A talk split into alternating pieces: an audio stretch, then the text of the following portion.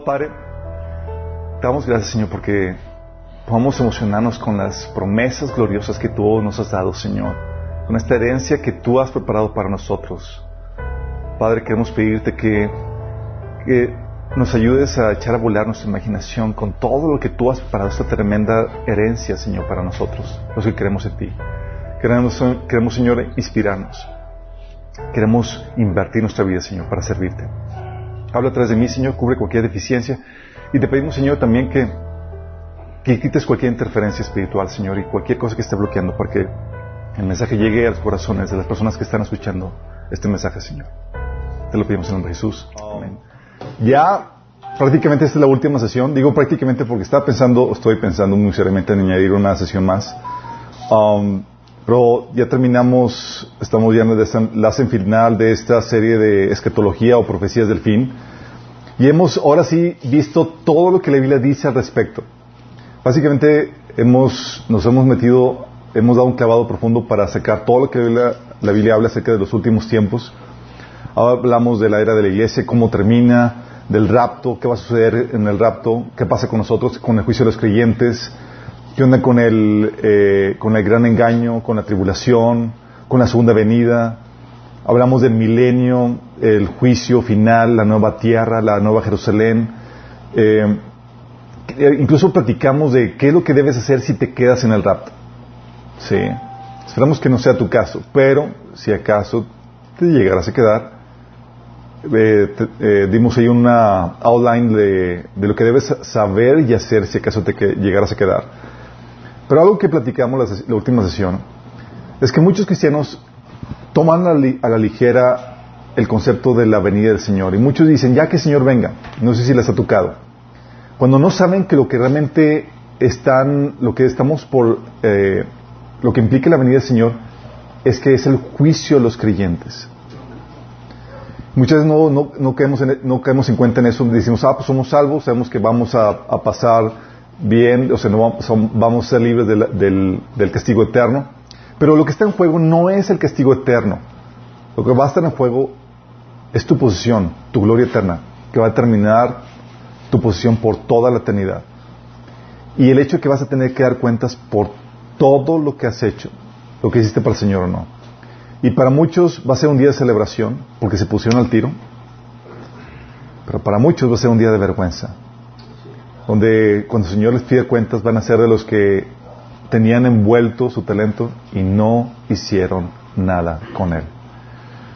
Entonces, el hecho de que, de que sepamos que lo primero que, el primer eh, acontecimiento que, que, implica a los creyentes va a ser el rapto y el juicio de los creyentes, nos hace pensar, oye, no quiero presentarme delante de Dios con las manos vacías.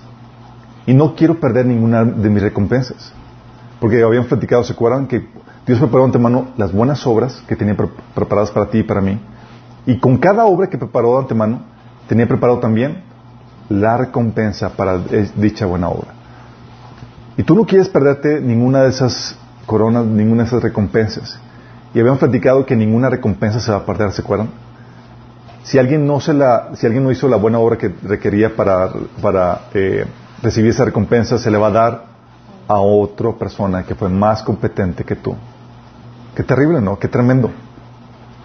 Entonces, como sabemos que, que lo que está en juego, lo que está en juego es el, es el, eh, tu estado, tu condición eterna, tu estatus, tu posición, tu recompensa.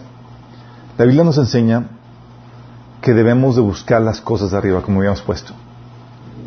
O sea, el trueque que la Biblia te propone es algo lógico y es esperanza. Oye, invierte tu vida, esta vida, que es temporal, que es efímera, que está llena de pecado, que tienes problemáticas, que por más buena que sea, va a tener sus sufrimientos, por algo que va a ser perfecto, eterno y glorioso.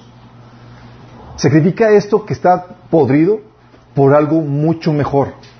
Oye, te, están pidiendo que, que, sacrifiques lo feito por algo mucho mejor. Qué genial. Malo si te dijeran lo contrario. La Biblia nos enseña que debemos de poner nuestro enfoque en, en el cielo. Por eso, por eso mismo, en la recompensa que vamos a estar recibiendo. Colosenses 3 del 1 al 4 dice, Ya que han resucitado con Cristo, busquen las cosas de arriba, donde está Cristo sentado a la derecha de Dios. Concentren su atención en las cosas de arriba, no en las de la tierra. Pues ustedes han muerto y su vida está escondida con Cristo en Dios. Cuando Cristo, que es la vida de ustedes, se manifieste, entonces también ustedes serán manifestados con Él en gloria. Fíjate la instrucción, es, no te aboques o no te absorba, no te dejes absorber por las cosas de este mundo. La mirada debe estar arriba. Jesús nos decía lo mismo en Mateo 6 del 19 al 20. Dice, no almacenen tesoros aquí en la tierra donde la polilla se los come y el óxido los destruye, donde los ladrones entran y roban. Almacena tus tesoros en el cielo, donde la polilla y el óxido no puedan destruir y los ladrones no entran a robar. Donde está tu tesoro, ahí estarán también los deseos de tu corazón. Fíjate lo grueso, te está diciendo, oye, sí, sea ambicioso, sí busca acumular, pero la recompensa eterna. Es algo muy importante. ¿A cuántos cristianos conocen que vivan con esta mira de acumular la recompensa eterna? Aquí porque estamos algo loquillos, pero ¿cómo? Aquí el Señor ya ha hecho el trabajo de, persuasión en ese sentido. Fíjate lo que dice Pablo. Dice en 1 Corintios 9 del 24 al 27. ¿No sabéis que los que corren en el estadio, todos a la verdad corren, pero uno solo se lleva el premio? Corred de tal manera que lo obtengáis. Todo aquel que lucha, de todos se abstiene. Ellos la verdad para recibir una corona corruptible, pero nosotros una incorruptible. Así que yo de esta manera corro, no como a la aventura. De esta manera peleo, no como quien golpea el aire, sino que golpeo mi cuerpo y lo pongo en servidumbre. No sé que habiendo sido heraldo para otros, yo mismo venga a ser eliminado. ¿Te das cuenta de la actitud que te pone? Dice, así como las Olimpiadas. Tú estás en las Olimpiadas y estás compitiendo para ganar el premio mayor. Y te pone el ejemplo de, las Olimpiadas que, también había en ese, entonces, eh, los Juegos eh, en Grecia. ¿Y qué se hacían? Se entrenaban, se sacrificaban para obtener el premio mayor, porque tenían la mira en la recompensa. Y esta mirada, esta mirada de eh, poner las cosas en la recompensa, en las cosas del cielo, incluye obviamente a Dios mismo y nuestra cercanía con Él, porque Dios al final de cuentas es la meta, la recompensa, la máxima bendición. Y eso es lo que debes entender.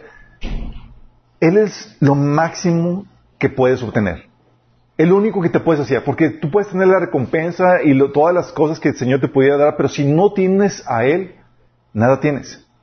Filipenses 3.8 dice, Así es, todo lo demás no vale nada cuando se le compara con el infinito valor de conocer a Cristo Jesús mi Señor. Por amor a Él, he desechado todo lo demás y lo considero basura a fin de ganar a Cristo. Fíjate la actitud. Porque el plan de Dios era que tú pudieras disfrutar toda la gloriosa creación de Dios en unión con Él, en una relación íntima con Él, que te satisfaga. Como dice el salmista, Salmo 73, 25. ¿A quién tengo yo en los cielos sino a ti? Y fuera de ti nada deseo en la tierra.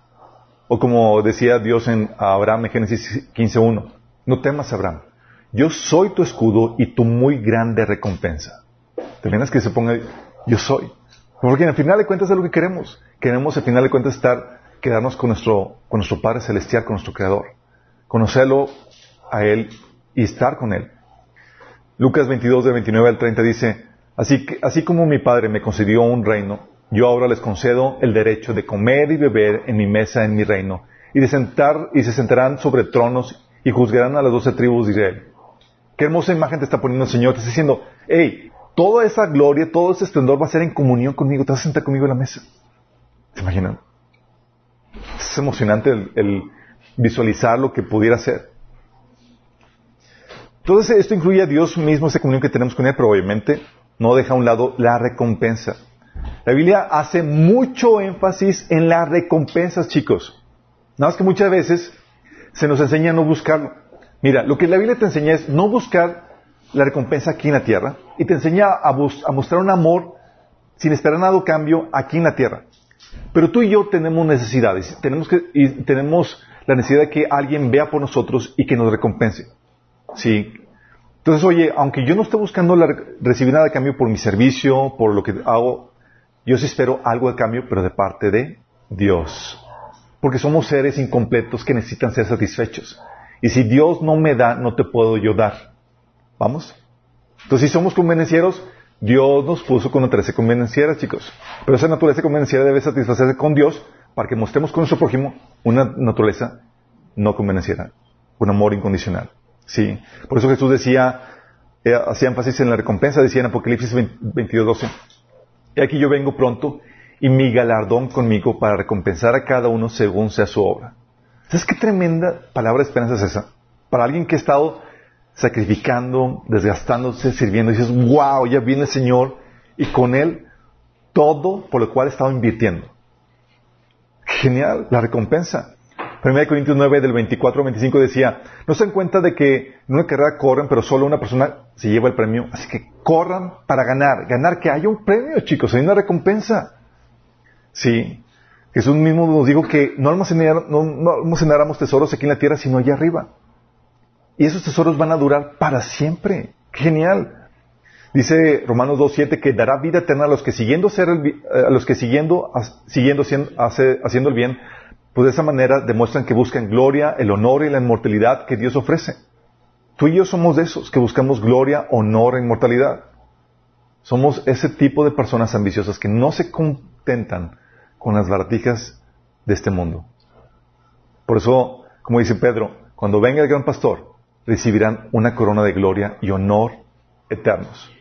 Entonces, oye, tengo la opción de buscar gloria y honra. ¿Dónde la busco? ¿Aquí y ahora, pasajeros? ¿O los eternos? Pues los eternos. No se requiere mucha matemática para eso. Sin embargo, los presentes, los temporales, tú los ves aquí y ya. Y para los otros tienes que aplicar la fe. Sí. Dice eh, Romanos 5.2, debido a nuestra fe, Cristo nos hizo entrar en este lugar de privilegio inmerecido, en el cual ahora permanecemos y esperamos con confianza y alegría participar de la gloria de Dios. Y esa gloria que viene de Dios es la que estamos buscando, pero es gracias a nuestra fe.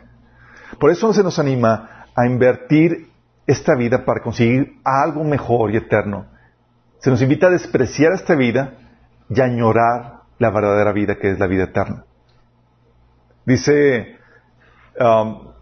Y es que es aquí donde se nos olvida algo muy importante en estos chicos. Tienes que desear la siguiente vida más que la presente para que puedas producir fruto ahora. O sea, tienes que desear más la siguiente vida que la presente para producir fruto. O sea, dices, ¿por qué estoy infructuoso? Porque estás deseando más esta vida. Si desearas más la vida eterna, lo que va a suceder cuando venga el reino de Dios, tú estarías moviéndote. Sí. Por eso dice Juan 12:25, el que ama su vida, la perderá. El que ama que, ¿dónde? Ahora.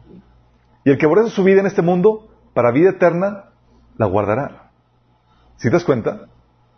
Marcos 8:35 también dice lo mismo. El que quiera salvar su vida, la perderá. ¿Cuándo la pierde? En esta era. Sí. Si quieres salvar, su, quieres salvar tu vida en esta era, la vas a perder en la siguiente. Sí. Pero el que pierda su vida por mi causa y por el Evangelio, la salvará. Es decir, si pierdes tu vida, eh, tu vida por la causa de Jesús en esta era, la vas a salvar para la siguiente. ¿Sí das cuenta? No puedes tener los dos. o sacrificas uno o sacrificas el otro. Por eso 1 Timoteo 6, de 18 al 19 dice a Pablo a los ricos, diles que usen su dinero para hacer el bien. Deberían ser ricos en buenas acciones, generosos con los que pasan necesidad y estar siempre dispuestos a compartir con otros. De esa manera, al hacer esto, acumularán su tesoro como un buen fundamento para el futuro, a fin de poder experimentar lo que es la vida verdadera. ¿Te das cuenta la, instrucción de Pablo? Oye, ¿tienes dinero? Invierte ahorita para que goces de una mejor vida en la resurrección, lo que va a ser la verdadera vida. Y es aquí donde llega la pregunta que algunos me han hecho cuando les a explicar eso. ¿Pero qué no dice en la Biblia que debemos disfrutar esta vida?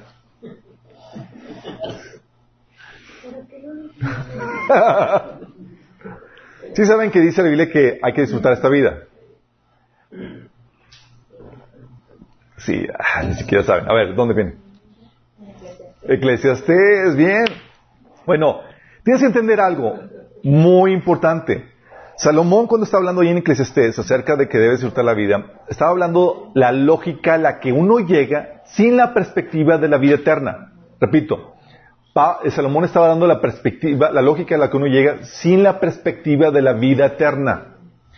Eclesiastés 2.24 dice, entonces llegué a la conclusión de que no hay nada mejor que disfrutar la comida y la bebida y encontrar satisfacción en el trabajo. Porque no veía nada más, es, somos seres que vamos a morir, pues qué, pues vamos a disfrutar de todo lo que tenemos ahorita.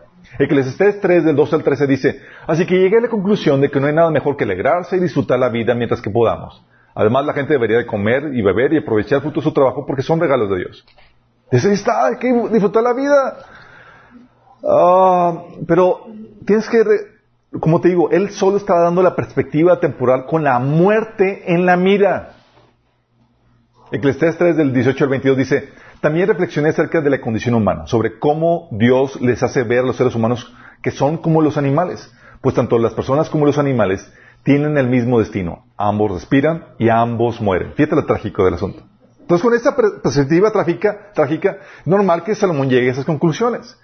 Dice, así que las personas no tienen una verdadera ventaja sobre los animales. Qué absurdo. Ambos terminan en el mismo lugar, del polvo vienen y del polvo vuelven. Pues, ¿quién puede demostrar que el espíritu humano va hacia arriba y el espíritu de los animales desciende al fondo de la tierra? Entonces me di cuenta de que no hay nada mejor para la gente que ser feliz con su trabajo. Este es, este es nuestro destino y nadie nos puede traer de regreso para ver qué pasa después de que hayamos muerto. Por eso su énfasis en el disfrute temporal de esta vida, chicos. Eclesiastes 5, 19 dice, también es algo bueno recibir riquezas de parte de Dios y la buena salud para disfrutarlas. Disfrutar del trabajo y aceptar lo que depara la vida son verdaderos regalos de Dios. O Eclesiastes 8.15 que dice, entonces sugiero que se diviertan, ya que en este mundo no hay nada mejor para la gente que comer, beber y disfrutar de la vida. Sabio consejo Salomón. es palabra inspirada, chicos. Entonces, ¿qué onda? Sí. Solamente quiero recordarte que el antiguo pacto, chicos, tenía sus deficiencias. El antiguo pacto de la ley no podía justificar al ser humano. ¿Estás consciente? ¿Te podía declarar justo? No. Ni podía darle sentido a tu vida. Y eso es lo que llegó Salomón, analizó todo y dijo, es vano, no tiene sentido la vida. El antiguo pacto te muestra lo que es una vida sin la redención de Cristo. Así como la ley. Oye, ¿la ley es buena? Sí pero te, condena, no te justifica, expone que eres pecador. La ley por sí misma no te da sentido, no le da sentido a tu vida, ni le da eternidad.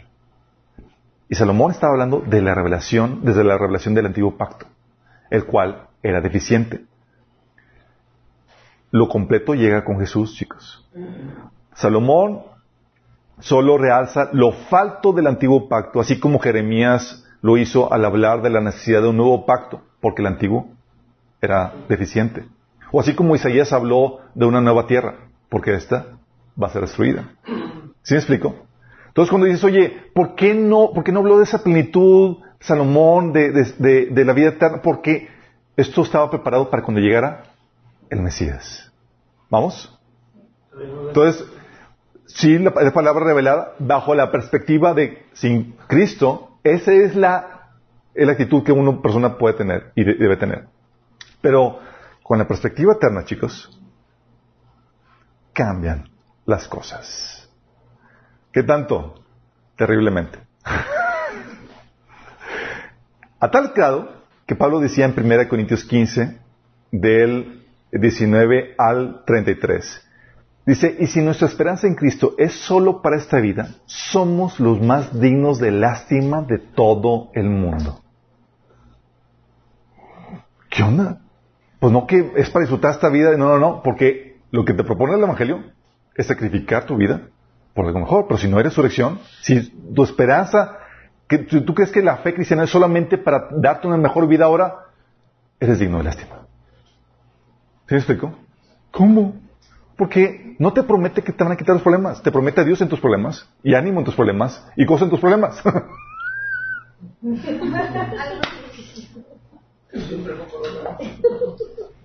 Jesús mismo te dijo, en este mundo tendréis aflicción. Ah, si no quiero disfrutar la vida. No, pues sí, es lo que dice Pablo. Dice, Y si nuestra esperanza en Cristo es solo para esta vida, somos los más dignos de lástima de todo el mundo. Y lo más adelante, en el versículo 30, 30 dice, fíjate lo que dice Pablo, ¿y para qué nosotros a todas, a todas horas pondríamos en peligro nuestra vida? Pues juro, amados hermanos, que todos los días enfrento la muerte. Esto es tan cierto como el orgullo que siento por, el, por Cristo Jesús nuestro Señor, por lo que Cristo Jesús nuestro Señor ha hecho en ustedes. ¿Y qué valor hubo en luchar contra las fieras salvajes, esa gente de Éfeso, si no habría resurrección de los muertos? Si no hay resurrección de los muertos, comamos y bebamos que mañana moriremos. Esta es la actitud que estaba enseñando qué? Salomón. Chicos, pues como mañana vas a morir, disfruta lo que tienes. Disfruta. Y Pablo está diciendo, si no hay resurrección, esa es la actitud. Comamos y bebamos porque mañana... Y pero dice Pablo, no se dejen engañar por los que dicen semejantes cosas, porque las malas compañías corrompen el buen carácter. Fíjate lo que está diciendo, está diciendo, todo el sacrificio, todo el desgaste, todo el peligro que está viviendo, dice, vale la pena, porque hay resurrección, porque hay vida eterna. Si cambia todo el paradigma. Aquí ya no aplica el comamos y veamos que mañana moriremos. Aquí es invierte tu vida que mañana vas a resucitar. ¿Me explico? Y así que donde las palabras de Jesús. Nos recuerda, entonces. entonces Pablo reprende esa actitud de enfoque de disfrute, de disfrute el tiempo presente de comer y beber porque mañana vamos a morir. Y nos recuerda las palabras de Jesús que cambia paradigma. Mateo 16, 24 26 dice, entonces Jesús dijo a sus discípulos, si alguno quiere venir en pos de mí, nieguese a sí mismo, tome su cruz y sígueme. A ver, ¿cómo, pa? Jesús, yo escuché de Salomón, del sabio Salomón, que voy a disfrutar esta vida. ¿Cómo que negarme? ¿Cómo que sacrificar? ¿Qué estás hablando? Dice, porque todo el que quiera salvar su vida la perderá, y todo el que pierda su vida por causa de mí la hallará. Porque, ¿qué aprovecha el hombre si ganare todo el mundo y perdiere su alma? ¿O qué recompensa dará al hombre por su alma? ¿Si te das cuenta cómo está cambiando todas las reglas de juego? Nos recuerda, bajo la perspectiva eterna, lo efímero de esta fase. Pablo escribiéndole a la iglesia de Corintios en capítulo 7, fíjate lo que dice. Lo que quiero decir, hermanos, es que nos queda poco tiempo. De aquí en adelante, los que tienen esposa deben vivir como si no lo tuvieran. Y algunos casados dicen, amén.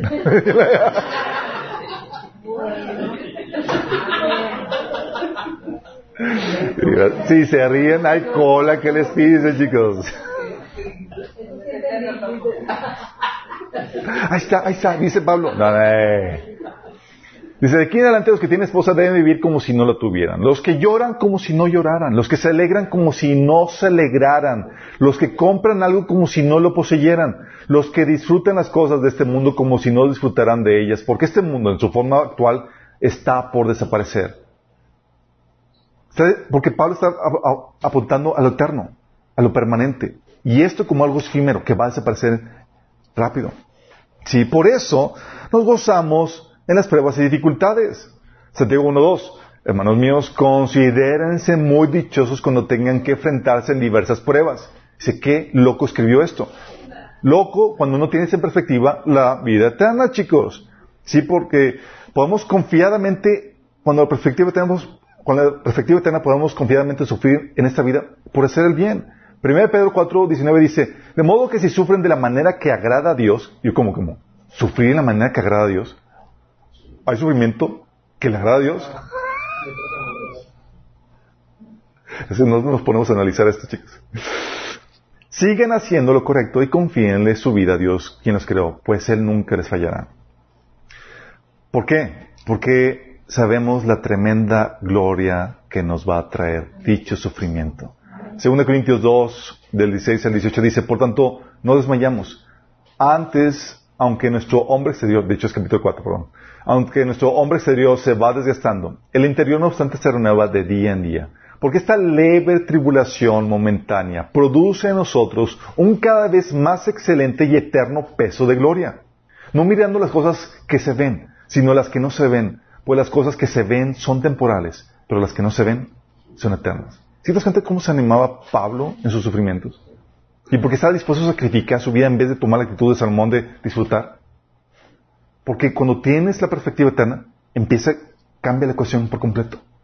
Aquí no se trata de ahora sí comer y disfrutar la vida y querer, ahora es desgástate, invierte tu vida ahora para una mejor vida. Pon tu mirada en la recompensa. Lucas 12 del 32 al 34. No tengan miedo, mi rebaño pequeño, decía Jesús a sus discípulos, porque es la buena voluntad del Padre darles el reino. Y cuando habla Dios del reino, está hablando del gobierno de Dios en la tierra por medio del hombre en un estado de perfección. Sí, eso lo vimos en, el taller del reino de tu propósito. Entonces dice Jesús, vendan sus bienes y denlos a los pobres. Provéanse de bolsas que no se desgastan, acumulen un tesoro inagotable en el cielo, donde no hay ladrón que, que aceche ni polilla que destruya. Pues donde tengan ustedes su tesoro, ahí estará también su corazón. Qué grueso, ¿no? Nosotros tuvimos una problemática con el negocio porque nos entraron a robar y nos, así, en unas cuantas horas, robaron más de 200 mil pesos, imagínate. Entonces, hackearon la cuenta del banco.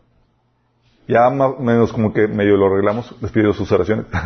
Pero, oye, qué alegría saber que todo el esfuerzo que estamos haciendo por el reino, no hay ningún ladrón que te lo pueda quitar. Es, o sea, nada se pierde. dices, qué brutal. O sea, mi cuenta celestial sigue intacta. Y si cae la economía de Estados Unidos o la México, mi economía celestial sigue intacta. ¿Sí? Dice, porque donde está, donde tengan ustedes su tesoro, ahí estará también su corazón. Por eso, chicos, tenemos que poner la mirada en la recompensa como lo hizo quién? Jesús. Dice Hebreos 12, 2, debido al gozo que le esperaba, Jesús soportó la cruz sin importarle la vergüenza que ésta representaba. Ahora estaba sentado en el lugar de honor junto al trono de Dios. ¿Qué eso? O sea, te habías, puesto, puesto a pensar que Jesús soportó la cruz porque tenía puesta la mirada en la recompensa. Pues, decimos, ya sabíamos que, que demasiada eh, acto de sacrificio estaba, tenía que tener algún truco por ahí. Pues sí, Jesús estaba mirando la recompensa, todo lo que iba a traerle para, poder soportar ese tiempo de, dificultad en su vida. Isaías 53, 12 dice, por tanto, yo le daré parte con los grandes y con los fuertes repartirá despojos. Está hablando Dios acerca de Jesús. Por cuanto derramó su vida hasta la muerte y fue contado con los pecadores habiendo él llevado el pecado de muchos y orado por los transgresores. Fíjate lo que está diciendo, la recompensa que está visualizando, la gloria. Sí, dice, le daré parte con los grandes y con los fuertes repartirá despojos, por cuanto derramó su vida hasta la muerte y fue contado con los pecadores. ¿Te das cuenta? Por eso se le dio un nombre que es sobre todo nombre, chicos. Por eso pudo pasar eso. Él tenía la mirada puesta en la recompensa. Y tú y yo también lo podemos hacer. Pablo también hacía lo mismo. Dice 1 Corintios 4, 17, porque nuestras dificultades actuales son pequeñas y durarán poco tiempo. Sin embargo, nos producen una gloria que durará para siempre y que es de mucho más peso que las dificultades. Así que no miramos las dificultades que ahora vemos, en cambio, fijamos nuestra vista en cosas que no pueden verse, pues las cosas que ahora podemos ver pronto se habrán ido, pero las cosas que no podemos ver permanecerán para siempre. ¿Te das cuenta cómo se consolaba Pablo en sus dificultades? Si eso le quería Pablo, el gran Pablo, para consolarse, o Jesús, ¿Qué crees que necesitamos nosotros? Sí. Aún Abraham. En Hebreos 11, del 8 al 16, dice, por la fe Abraham, siendo llevado, llamado, obedeció para salir del lugar que había recibido, había de recibir como herencia. Y salió sin saber a dónde iba. Por la fe habitó como extranjero en la tierra prometida, como en tierra ajena, morando en tiendas con Isaac y Jacob, coherederos de la misma promesa, porque esperaba la ciudad que tiene fundamentos, cuyo arquitecto constructor es Dios. Pues si hubiese estado pensando en aquella donde salieron, ciertamente tenía tiempo de volver, pero anhelaban una mejor, esto es celestial, por lo cual Dios no se avergüenza de llamarse Dios de ellos, porque les ha preparado una, ciudad. ¿Te das cuenta? O sea, dice aquí que Abraham no regresó porque tiene su mirada en qué? En la Nueva Jerusalén, en la ciudad construida por Dios. Tenía la mirada puesta en la recompensa. ¿Qué eso? Aún Moisés, Hebreos 11 de 24 a 26 dice, fue por la fe que Moisés, cuando ya fue adulto, rehusó llamarse hijo de la hija de Faraón. Prefirió ser maltratado con el pueblo de Dios a sufrir de los, a disfrutar de los placeres momentáneos del pecado. Consideró que era mejor sufrir por causa de Cristo que poseer los tesoros de Egipto, pues tenía la mirada puesta en la gran recompensa que recibiría. das cuenta? Moisés. Acuérdate que aquí hay mucha información que en el Antiguo Testamento no sabíamos que, no sabemos que Abraham había visto el día de Jesús, ni que tenía conocimiento de la Nueva Jerusalén. Aquí te está dando el autor del Nuevo Testamento el chisme completo de lo que, lo que sabían. ¿eh? Y esa es la razón, chicos, por la cual seguimos y servimos a Jesús. Si están conscientes de eso. Ah, no sabía. bueno, ya estás, para que estés conscientes. Tú y yo, en teoría, tenemos una ambición santa que glorifica a Dios. ¿Te acuerdas cuando Jesús despachó al joven rico? Dijo, ok, dice, maestro, bueno, ¿qué tengo que hacer para dar la vida eterna? Y le puso los mandamientos, dijo, te falta una cosa, vende todo y sígueme. Y él, y se arrepintió ahí, sí, y lo despachó. Y ahí en Mateo 19 del 28 al 30, Pedro le dijo, nosotros hemos dejado todo para seguirte. ¿Qué recibiremos a cambio? Y Jesús reprendió a Pedro por tal pregunta. No. Qué convenenciero, Pedro. Debe seguirme sin esperar nada a cambio, le dijo. ¿Tú has preguntado eso? Oye, ¿qué voy a recibir a cambio de seguir a Jesús? Es, es una pregunta que, todo cristiano debería hacerse. Oye, me está pidiendo que sacrifique, que, me, niegue a mí mismo, que esté dispuesto a, a hacer cosas que no haría por mi propia cuenta. ¿Qué voy a recibir a cambio? Jesús contestó, les aseguro que cuando el mundo se renueve y el Hijo del Hombre se siente sobre su trono glorioso, ustedes que han sido mis seguidores, también se sentarán en doce tronos para juzgar las doce tribus de Israel. Vaya, aquí cambia la cosa. Sí. Dice, y todo el que haya dejado casas, su hermano, su hermana, su padre o madre o hijos, o bienes por mi casa, recibirá cien veces más a cambio y heredará la vida eterna. ¿Suena como un buen negocio? Claro que suena un buen negocio. Sí. Pero muchos que ahora son los más importantes en ese día serán los menos importantes. Y aquellos que ahora parecen menos importantes en ese día serán los más importantes. También Pablo hablaba de esto, acerca de esto cuando dice en Romanos 2.6, de 6 7, Él pagará a cada uno conforme a sus obras. Vida eterna a los que perseverando en bien hacer, buscan gloria, honra e inmortalidad. ¿Tú eres de estos? Espero que sí. Dice, como habíamos leído en, 1 Corintios 9, Pablo decía, no se dan cuenta de que en una carrera todos corran, pero solo una persona se lleva el premio. Así que corran para ganar. ¿Tú estás corriendo para ganar? Estás viviendo así como, quiero llevarme el premio. Si todos los atletas se entrenan con la disciplina, lo hacen para ganar un premio que se desvanecerá, pero nosotros lo hacemos por un premio eterno. Mateo 25, 23 dice, haberle traído gozo dice que la actitud que esperamos al haberle traído gozo y alegría al Señor, agrado con todo lo que hicimos, dice, su Señor le dijo, buen, bien, buen siervo, fiel y fiel. Sobre poco has sido fiel, sobre mucho te pondré. Entra en el gozo de tu Señor. ¿No te gustaría escuchar esas palabras de ti? Buen siervo fiel. Sobre poco has sido fiel, sobre mucho te pondré. Y eso es lo que Jesús viene, chicos. Viene Jesús con la recompensa. Apocalipsis 22, 12 miren, yo vengo pronto, traigo la recompensa conmigo para pagarle a cada uno según lo que haya hecho. Y vimos eh, el video que les puse al final de, en la sesión pasada, de cómo estaba Mr. Bean atorado porque estaba dormido. Eso es lo que implica el, conocimiento correcto de la venida del Señor, chicos. Cuando sabes que el Señor viene y lo que implica para el creyente la venida del Señor, te pones en estado de frenesí tratando de ponerte al corriente con todo lo que nos has hecho.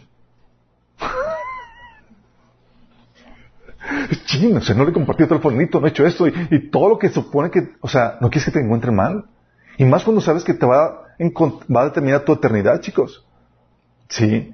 Hace siete años, hace tres años, comentaban en el chat de, de Last Moment, um, habíamos dado este, este material, y, y, varios que estaban aquí en la iglesia, que venían a la iglesia, que estaban en estado así de letargo, entraron en un estado frenesí, buscando servir al Señor de una u otra manera. Y gracias a Dios continúan sirviendo. Sí. ¿Por qué? Porque el Señor viene con recompensas. ¿Qué recompensas? Vida eterna, chicos. Filipenses 3 del 20 al 21. Y eso implica un cuerpo glorificado. Eso lo vimos cuando vimos en, en, el rapto, chicos. Vamos a ser superhombres. Olvídate los superhéroes de las películas, chicos. Tú y yo vamos a ser de real, digo, en serio, como tipo superhombres. No vamos a sufrir daño de la segunda muerte. Y aparte vamos a tener una nueva identidad. Tu Padre Celestial te va a poner tu nombre, si sabías? Tu certificado, tu acta de nacimiento, una piedrita blanca, con tu nuevo nombre. Sí. Toda resurrección, la vida eterna, no enfermedad, cuerpos glorificados, inmortales, gloriosos. Dice la Biblia que vamos a ser como el ángel de Jehová en el Antiguo Testamento. Así de impresionante. ¿Te imaginas? Va a implicar también gloria eterna, chicos. Vestimentas resplandecientes, renombre delante de Dios y los ángeles. Imagínate el Señor Jesús te va a presumir en su reino. Qué grueso, ¿no? Señor, este es... Déjame presumirte a Daniel, Señor. o sea, delante de Dios y delante de los ángeles. Habrá categorías de personas más importantes que otras, chicos. Va a haber rangos. De acuerdo a lo que hiciste, a qué tan fiel fuiste con lo que se te dio. ¿Te imaginas? algunos se les va a invitar a los comités privados, a otros no. También va a implicar autoridad, coronas, ciudades, naciones para reinar. Habrá grados de autoridad, eso que ya hemos platicado. También va a haber mansiones. ¿Te acuerdas que el Señor Jesús está preparando lugar para ti? Bueno, déjame decirte, va a haber de lugares a lugares. ¿Sí? ¿De qué va a terminar tu lugar?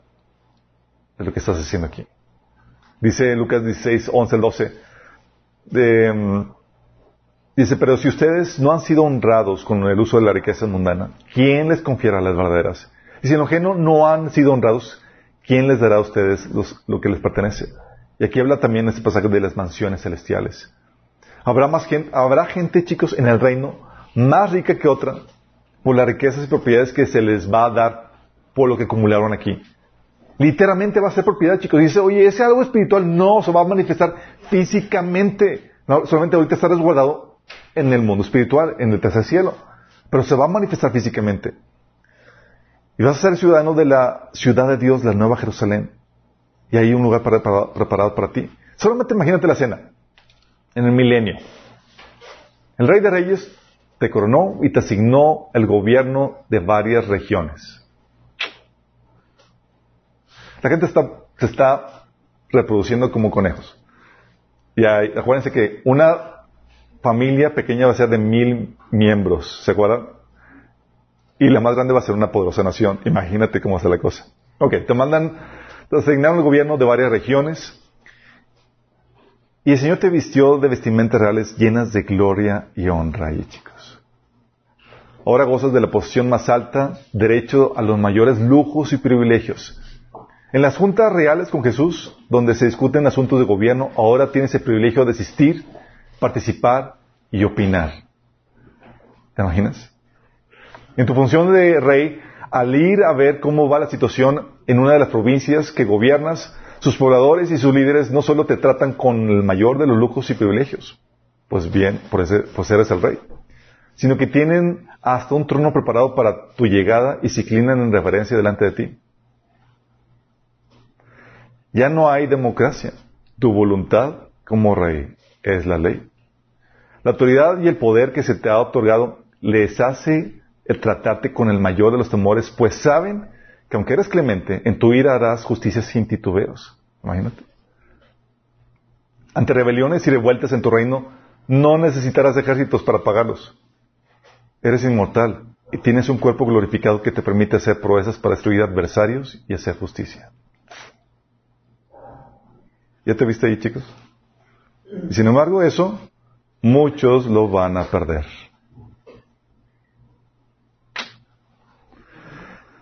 salvos y sin recompensas. Como habíamos visto, muchos se salvarán, sus almas, pero no tendrán las vestimentas para participar en la celebración, ni coronas, ni autoridad, ni posesiones, chicos. Llevarán sin vergüenza por la eternidad. Muchos trabajarán para aquellos a quienes se les dio autoridad para gobernar, chicos. ¿Te imaginas? Si tú ves a un cristiano así que no está haciendo nada, me, me agradas para sirviente. Muchos trabajarán para aquellos a quienes se les dio autoridad para gobernar. No participarán de las juntas de trabajo con Jesús. De hecho, lo verán poco. En las celebraciones y banquetes privados serán excluidos porque no fueron diligentes ahorita. Y luego ese asunto es que todos tenemos la posibilidad de alcanzar los primeros lugares. Porque no se te ordena hacer algo para el cual no fuiste creado, chicos. Tienes el caso de la Odisea. ¿Se acuerdan? La iglesia decía, yo soy rico, me he enriquecido y no me hace falta. Pero no te das cuenta de cuán infeliz, miserable, pobre, ciego y desnudo eres tú. Por eso te aconsejo que de mí compres oro refinado por el fuego, para que te hagas rico, ropas blancas para que te vistas y cubras tu vergonzosa desnudez, y colirio para que lo pongas en los ojos y recobre la vida. ¿Sí saben qué significa cada una de estas cosas que el Señor está diciendo que compre? Sin dinero. Oro. Las buenas obras que Dios preparó en tu mano para ti. Esas buenas acciones, esa tarea que Dios te encomendó, tu llamado. Efesios 2.10. Porque somos hechura suya, creados en Cristo Jesús para buenas obras, las cuales preparó de antemano para que anduviéramos en ellas. 1 Corintios 3, de 12 al 15 dice, sobre este fundamento uno puede construir con oro, plata y piedras preciosas o con madera, paja y cañas. Fíjate que estoy hablando que las obras son estos materiales preciosos. Pero el trabajo de cada cual se verá claramente en el día del juicio, porque ese día vendrá con fuego, y el fuego probará la clase de trabajo que cada uno ha hecho. Si lo que uno construyó es resistente, recibirá su pago. Pero si lo que, lo que construyó llega a quemarse, perderá su trabajo, aunque él mismo logrará salvarse como, como, como quien escapa del fuego. Vestimentas, chicos, ¿qué significa? Las acciones justas, tu santidad, tu integridad moral. Apocalipsis 19 del 7 al 8 dice, gocémonos, alegrémonos, démosle gloria, porque han llegado las bodas de Cordero y, su esposa se ha, preparado. Y a ella se le ha concedido que se vista de lino fino, limpio y resplandeciente, porque el lino fino es las acciones justas de los santos. Colirio, para la vista, ¿qué es? Madurez y entendimiento espiritual, chicos. Marcos 8, 18 dice, ¿es que tienen ojos pero no ven y oídos pero no oyen? ¿Acaso no recuerdan cuando les estaba recomendando a sus discípulos que estaban diciendo, que les dijo, cuídense de la levadura de, los fariseos? Y ellos, no es que no trajimos pan están discutiendo algo que nada que ver. ¿Se acuerdan? Y Jesús, ¿qué acaso tienes ojos y no ves y oídos y no oyes? ¿Acaso no recuerdas? 1 Corintios 2, del 6 al 3 dice, sin embargo hablamos sabiduría entre los que han alcanzado, ¿quién? Madurez. Sabiduría no de este siglo, ni los de este siglo que perecen. Esa sabiduría, ese entendimiento, ese colirio, chicos, que ustedes están recibiendo. Pero el hombre natural dice, no percibe las cosas que son del Espíritu de Dios, porque para él son locura, y no les puede entender, porque se han de discernir espiritualmente. En cambio, el espiritual juzga todas las cosas, pero él no es juzgado de nadie. De manera que yo, hermanos, no pude hablarlos como espirituales, sino como carnales, como niños en Cristo. El colirio es esa madurez espiritual que te permite entender la revelación de Dios, chicos. Y le pregunto aquí otra vez, oye, está muy padre todas estas recompensas, ¿cómo, cómo las aseguramos y cómo las obtenemos? Las aseguras por el fruto que Dios espera a ti. Es algo que ya hemos visto en varios talleres. ¿Qué frutos espera Dios de ti que va a darte recompensas? Uno es la devoción que tienes por Dios. Es un fruto que Dios espera. Apocalipsis 2.4 dice, sin embargo tengo en tu contra que has abandonado tu primer amor. O Mateo 22.37, ama al Señor tu Dios con todo tu corazón, con todo tu ser y con toda tu mente. ¿Y qué crees? El amar a Dios, el buscar a Dios en tu tiempo devocional, produce recompensa.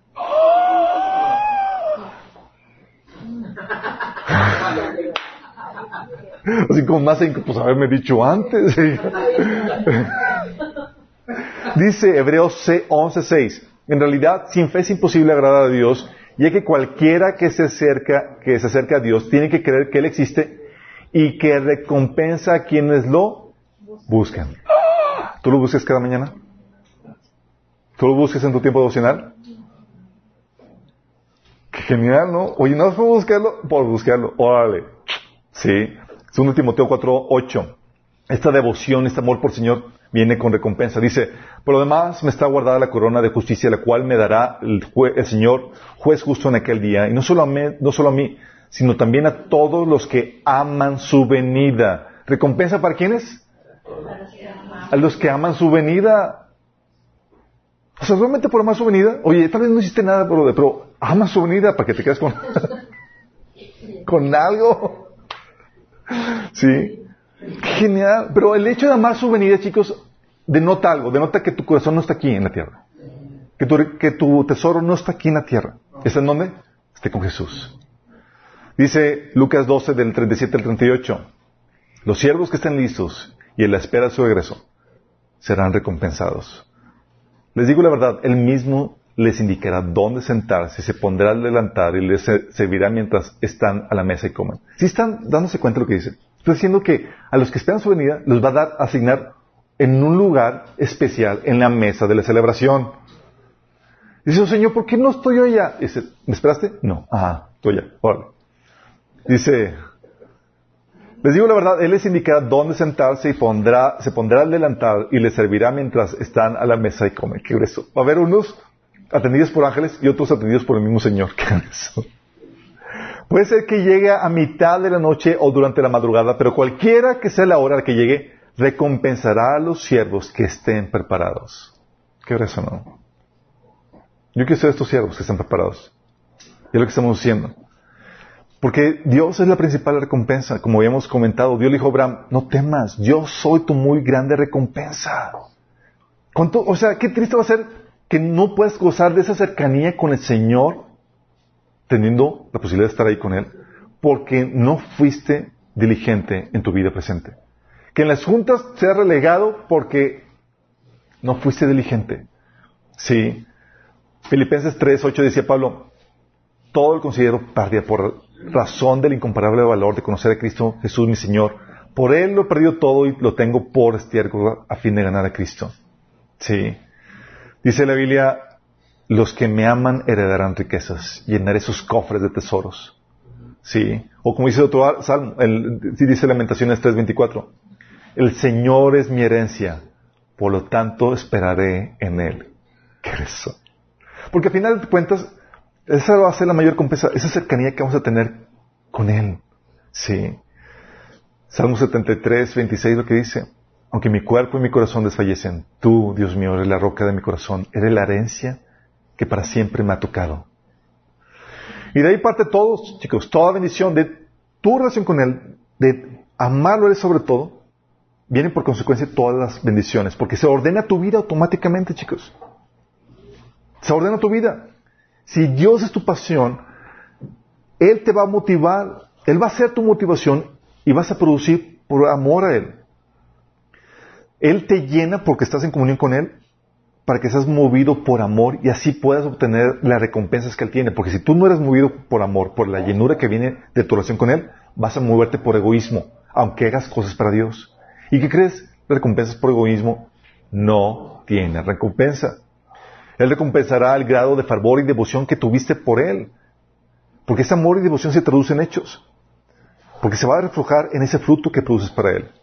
Entonces Él espera devoción por, por ti. Digo, devoción por Dios, de tu parte. Si tienes eso, va a recompensa. Pero también espera las buenas obras que preparó para ti.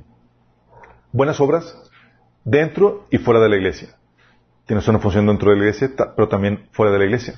Dice Efesios 2, días que somos hechura suya, creados para buenas obras, las cuales Dios preparó antemano para que no hubiéramos en ellas. Y 2 Pedro 1.8 te habla de que Dios no te quiere de inútil e improductivo. Dice, porque estas cualidades, y mencionó listado de cualidades en los versículos anteriores, virtud, entendimiento, dominio propio, constancia, devoción a Dios, afecto fraternal, amor por todos. Dice, todas esas cualidades, si abundan en ustedes, les hará crecer en el conocimiento de nuestro Señor Jesucristo y evitará que sean inútiles e improductivos. ¿Hay aquí algún inútil e improductivo? No levante la mano, al final. Ahora, si hay una aportación que espera que realices para la edificación del cuerpo de Cristo, no solamente afuera, puedes servir a Dios sí en tu área de negocio, en tu trabajo, sí, pero también dentro. Dice Efesios 4 del 11 al 12, Él mismo constituyó a unos apóstoles, a otros profetas, a otros evangelistas y a otros pastores y maestros a fin de capacitar al pueblo de Dios para la obra de servicio, para edificar el cuerpo de Cristo. Entonces la idea es prepararte para que hagas las obras de Dios afuera y adentro. Porque no está limitado a la iglesia, sino que a donde quiera que estés trabajando. Por eso decía Pablo en Colosenses 3:17, y todo lo que hagan o digan, háganlo como representantes del Señor, porque puede producirte recompensa lo que hagas en cualquier área de la vida, aunque no sea en la iglesia. Por eso decía Pablo ahí en ese, en el versículo 22 al 24, hagan lo que hagan, trabajen de buena gana, como para el Señor, y no como para nadie en este mundo, conscientes de que el Señor lo recompensará con herencia. Ustedes sirven a Cristo el Señor. Y ese es un mandato, era un mandato para los esclavos. Decía, oye, ¿quieres tener recompensa como esclavo? Hazlo como para el Señor. ¿Me va a dar recompensa? Va a darte recompensa porque ya cambiaste tu actitud. Sí. Entonces, eso es... Oh, oh. Y también el carácter de santidad. Y esos son los el carácter de santidad de los discípulos, hacer discípulos te da recompensa. En cuanto a las buenas obras, lo que te quita recompensa. Oye, quiero hacer obras, las obras que Dios preparado en tu mano, pero no quiero que me quiten ninguna recompensa. Si lo haces por amor al dinero o por amor a cosas de este mundo, va recompensa. Sí. Pablo decía, aquellos predican a Cristo por ambición personal y, por, y no por motivos puros. O sea, ¿puedes explicar y puedes hacer algo con los motivos incorrectos? ¿Y qué crees? ¿Hay recompensa? Estás predicando el Evangelio. Olvídate, no hay recompensa. Sí. Mateo 6, 24 ah, te habla que no puedes servir a dos señores. No puedes servir a Dios y el dinero, porque amarás a uno o menospreciarás a otro. Sí, 1 Pedro 5, 2 dice que sirvan no por obligación ni por ambición de dinero, sino con afán de servir como Dios quiere. Wow. Ahora entienden por qué estamos como estamos, chicos. ¿Por qué no hacen la colecta? Me quitan la recompensa, chicos. Sí. Dice Efesios 5.5, pues el, el avaro es un idolatra que adora las cosas de este mundo. Y Pablo y Santiago, la famosa eh, reclamo, dice, pedís y no recibís porque pedís qué? Mal para gastar muchos deleites. Primera Juan 2, de 15 al 16, habla que si amas este mundo y las cosas de este mundo que te ofrece, el amor del Padre no está en ti. Estás buscando llenar tu vacío con las cosas de este mundo. ¿Sí? ¿Y qué síntomas eh, tienes cuando, cuando lo haces con otra motivación que no es la de Dios? ¿Sabes qué? Sacrificas tu devoción por Dios cuando lo haces por amor al dinero. ¿Sí les ha pasado que los afanes y demás, es que no tengo tiempo, Señor? Es que tengo trabajo y demás, y sacrifique su tiempo con él. Momento, mucho. Prioridades. Sí. ¿Quién es tu prioridad? Es que, es que si no, no, es que ando muy apurado económicamente. Ah, quieres servir a Dios dinero. Y sabes que si tienes a Dios de tu parte, aunque tengas menos tiempo, vas a tener su bendición y su apoyo.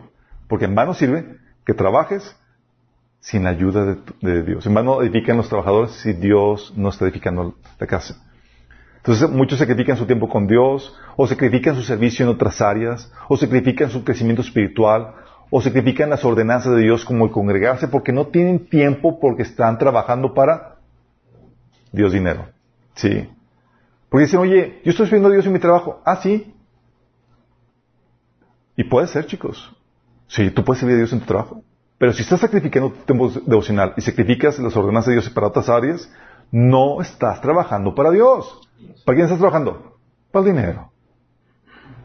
Entonces, a veces hacemos coco wash. No, sí, lo estoy haciendo con excelencia para el Señor. No, es por amor al dinero, mi chavo. Sí. Porque no estás poniendo en orden las ordenanzas de Dios en todas las áreas de tu vida. Sí. ¿Cómo está tu tiempo devocional? No, es que no tengo tiempo. Es que tengo que ganar el bono al fin del mes. Mm. ¿Cómo puedes servir a Dios en los negocios? ¿Se puede? Claro que se puede. Cuando lo haces movido por amor a Dios, cuando eres movido por amor a Dios, buscas hacer las cosas bajo su dirección, bajo sus principios, tratando de agradarlo en lo que haces.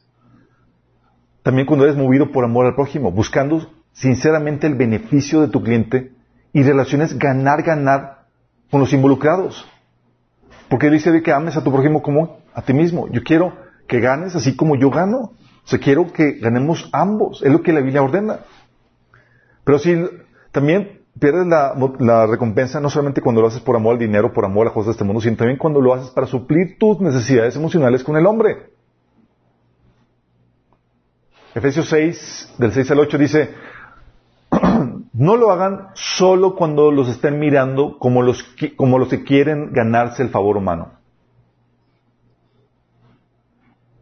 Como los que quieren ganarse el favor. Dice, sí, dice Pablo, pero no solo cuando los estén mirando como los que quieren ganarse el favor humano, sino como esclavos de Cristo, haciendo todo, eh, haciendo de, todo corazón la voluntad de Dios.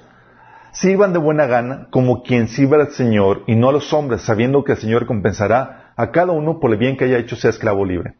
Fíjate, dice aquí, no como los que quieren ganarse favor humano, dice, no solo cuando los estén mirando. ¿Por qué? ¿Sabes? Algo que platicamos era que aquí en Minas es muy poco atractivo el servicio porque no, no sobresales, no hay gran ministerio para que tú te pongas en la frente y wow, el, el director, el ministro o el líder de tal cosa. No, aquí todos chambeando por sus lados y, y, no, y no, no, no, no es atractivo porque no lleva, no va acompañado de esta gloria que muchos esperan. Eh, véanme, sí, soy el líder de tal mega iglesia o tal ministerio y demás. Pero, si lo haces para, para buscar esa gloria de los, de los hombres, ¿qué, ¿qué, crees? Va recompensa. A Dios recompensa. Dice Galatas, dice Pablo en Galatas 1.10, ¿qué busco con esto? Con esto, ganarme la aprobación humana o la de Dios. ¿Piensan que procuro agradar a los demás? Si yo buscara agradar a otros, ¿no sería siervo de Cristo? Mateo 6.1. Tengan cuidado. No hagan sus buenas acciones en público para que los demás los admiren, porque perderán la recompensa de su Padre que está en el cielo. ¿Y cuántos no hacen buenas acciones y sirven al Señor con la intención de que... Vean. ¿Qué crees? Va recompensa. ¿Qué síntomas tienes cuando estás actuando con esta mala actitud? Si lo haces para suplir tus necesidades emocionales con las del hombre, ¿sabes qué va a pasar? Tú vas a resentir si no te lo agradecen. Si no te dan reconocimiento por lo que hiciste. Si te ha pasado, chin, ni siquiera me dio las gracias. Uh, mala. Bye con lo que hiciste. Esa, esa queja es, lo hice con una motivación equivocada. Chin, ni todo lo que hice. Qué fuerte, ¿verdad? O también cuando te desanimas si no te lo reconocen. Oye, pasando al frente a otro yo fui el que lo hice, a mí no me reconocieron. Uh, bye con tu recompensa. Sí. O cuando te atreves, o cuando no te atreves a hacer lo que Dios te pide, si implica vergüenza o desaprobación. Es que Dios me está pidiendo eso, pero es que nadie me acompaña, o me van a desaprobar, o, o uh, bye. Sí. O cuando muestras más ánimo en participar en algo grande y vistoso que en algo pequeño e insignificante. ¿Qué pasa? Mala motivación. ¿Hay recompensa? No hay recompensa. Sí. O si, o si eres de personas que si no es grande y vistoso, dejas de hacerlo y te desanimas. Es que nada más yendo una persona, mi grupito.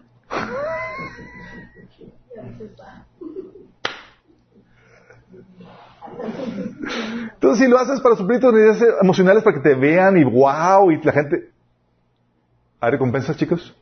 Ni todo el servicio ni todo el desgaste. Qué triste. O si lo haces por obligación, con queja y de mala gana. No, que lo haga, pero no me va a haber recompensa.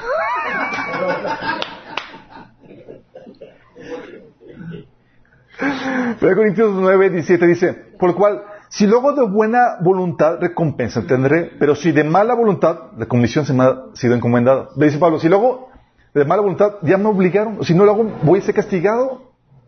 Entonces mejor lo hago bien y con buena actitud para recibir una recompensa. ¿Tiene sentido, no? Por eso dice 1 Pedro 4, de 2 al 4, dice, háganlo con gusto, no de mala gana, no por obligación, ni por beneficio personal que puedan obtener de ello, o sea, ni por ambición de dinero, sino porque están deseosos de servir a Dios. Así cuando venga el gran pastor recibirán una corona de gloria y honor eternos. O Colosenses 3 del 22 al 24 dice, esclavos, obedezcan en todos sus amos terrenales, no solo cuando ellos los estén mirando, como si ustedes quisieran ganar su favor. ¿Por qué? Porque si lo haces para ganar el favor del hombre, no recompensa. Dice, sino con integridad de corazón y por respeto al Señor. Hagan lo que hagan, trabajen de buena gana, como para el Señor y no para nadie en este mundo, conscientes de que el Señor los recompensará con la herencia. Ustedes sirven a Cristo el Señor. A ver, ¿qué síntomas podría tener, cómo podría identificar si una persona lo hace por obligación, con queja o de mala gana? Sí. Fíjate lo que dice. Por un lado, tiene la problemática de que si no lo haces, hay castigo. Entonces no te queda más que hacerlo y hacerlo bien, con buen gusto para que tengas la recompensa. Sí. Lucas 12 del 47 48 dice, Un siervo que sabe lo que su amo quiere, pero no se prepara ni cumple las instrucciones, será severamente castigado. Pues hay castigos si no lo hago. Entonces, si quieres no perder la recompensa, hazlo de buena actitud. Oye, si ya te tocó soportar al hermanito así que te tiene bomba, hazlo con buena gana. Tú si lo haces por obligación, oye, hay que carriarte para que lo hagas, ¿hay recompensa? Pero si lo haces por amor y de buena voluntad, hay recompensa. Haces que Javier, así todo quejoso, oye, me tocó lavar los, baños, no, yo estoy para predicar, ir acá a las naciones, soy profeta de las naciones. Si vas a ya, hazlo bien, con buena actitud y así no pierdes la recompensa. Sí. Los síntomas de personas que trabajan así por obligación y con queja y mala gana, tienes, te tienen que forzar o rogar para que hagas algo. Porque no lo harías por tu propia cuenta. O lo haces quejándote de mala gana o mediocremente, chambonamente, síntoma de que lo estás haciendo, no lo estás haciendo bien. O también se pierde la recompensa cuando lo haces con los métodos incorrectos.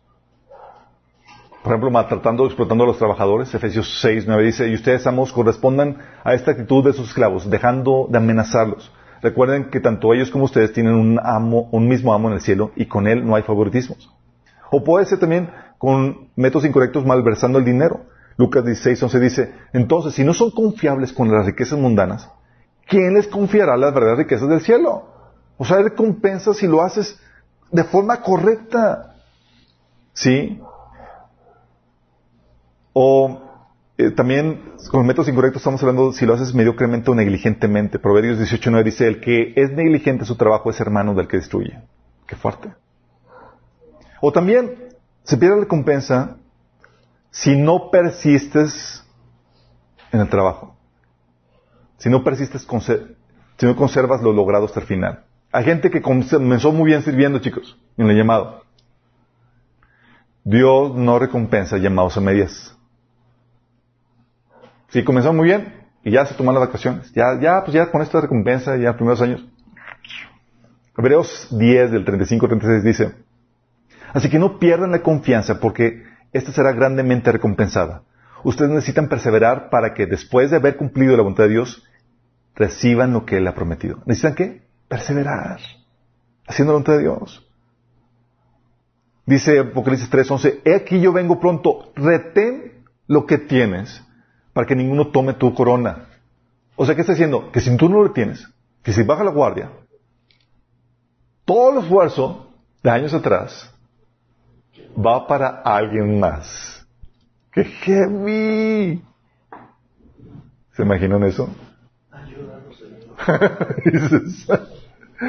si ves al hermano y dices, oye, ya quiere cuitear el hermano, hermano, no, no, no, no me des a mí la recompensa, permanece. ¿Sí? Apocalipsis 2.26 dice, al que venciera y guardara mis obras hasta el fin, ¿hasta dónde? Hasta el fin yo le daré autoridad sobre las naciones. Gálatas 6.9 No nos cansemos pues de hacer bien, porque a su tiempo segaremos si no desmayamos. Ah, sí, desmayé, Señor, una, unas semanas antes. No, bye. ¿Qué bien? ¿Se imaginan? O sea, todo el sacrificio para... Lucas 6, 62 dice, nadie que mira atrás después de poner la, mano en el arado es apto para el reino de Dios. Qué fuerte. O sea, ya entré, ya trabajé, pero ¿sabes qué? Eh. Eso es lo que quita la recompensa, chicos. ¿Qué aumenta? ¿Qué da la recompensa? Cuando lo haces por amor a Dios y al prójimo. Es decir, cuando lo haces con la motivación correcta. 1 Corintios 13, del 1 al 3 dice, si hablo lenguas humanas y angelicales, pero no tengo amor, no soy más que un metal que resuena un platillo que hace ruido. Si tengo el don de profecía y entiendo todos los misterios y poseo todo conocimiento, si tengo una fe que logra trasladar montañas, pero me falta amor, no soy nada. Si reparto entre los pobres todo lo que poseo, y si entrego mi cuerpo para que lo consuman las llamas, pero no tengo amor, nada gano con eso. Es decir, no hay recompensa. Cuando lo haces con la motivación incorrecta, chicos, ya muchos piensan que se mueven por amor. Es que quiero beneficiario, sí, pero el corazón es engañoso. Y lo que la gente muchas veces es amor, realmente es egoísmo, chicos. Te ayudo porque quiero un beneficio. Sí, no incondicionalmente. O no más por el puro placer de ayudarte. Entonces hay gente que piensa que lo hace por amor, realmente es por egoísmo. ¿Sí? ¿Y cómo te das cuenta? Porque es condicional. ¿Sí? El amor de este mundo es condicional. Cuando lo haces por amor es, como dice más adelante, el amor es sufrido, benigno, es paciente y demás. Cuando lo, haces por amor y no hay ese tipo de características, es que realmente no es amor, es egoísmo, disfrazado de amor, lo que le llaman enfatuación. También cuando lo haces bajo sus principios. Segundo Timoteo 2.5 dice, asimismo el atleta no recibe la corona de vencedor si no compite según el reglamento. Como les había comentado, oye, hermano, decía un hermano de una, eh, librería, así asombrado, dice, hermano, aquí llega gente cristiana y roba Biblias. y yo, yo así que a punto de las lecturas, ¿cómo puede ser eso? Yo los he pescado. Dice, ¿es en serio? ¡Wow! O sea, ¿quieren hacer algo para Dios? Pero con los métodos incorrectos, ¿crees que recompensa? ¡No! Según de Corintios 8, del 20 al 21, dice, dice Pablo acerca del dinero que recibía, queremos evitar cualquier crítica sobre la forma que administramos este generoso donativo, porque procuramos hacer lo correcto, no solo delante del Señor, sino también delante de los demás. Fíjate cómo habla. Queremos lo correcto delante de Dios y también delante de los demás, porque en eso estriba también la recompensa. Ahora, eso es lo que quita la recompensa, eso es lo que la, la da. ¿Qué aumenta la recompensa, chicos? ¿Puede aumentarse?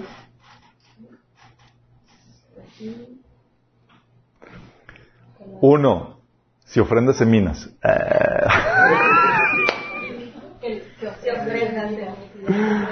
No, lo que aumenta. Uno, cuando te preparas. Cuando te preparas. Ahí lo deditas después, amor. De hecho, ya lo Cuando te preparas, dice 2 Timoteo 3, de 16 al 17. Toda la escritura es inspirada por Dios y es útil para enseñarnos lo que es verdad y para hacernos ver lo que está mal en nuestra vida. Nos corrige cuando estamos equivocados y nos enseña a hacer lo correcto.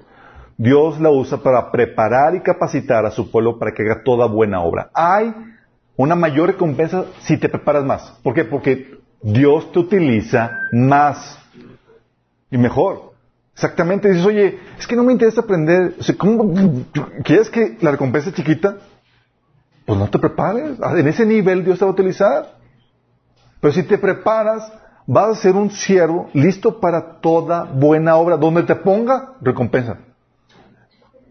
Sí, porque donde te ponga va a ser una amenaza para el reino del enemigo. Vas a traer almas a Cristo, vas a edificar, vas a bendecir. Porque estás listo. Ya tomaste todo el discipulado. Cuando te preparas. Así se ven.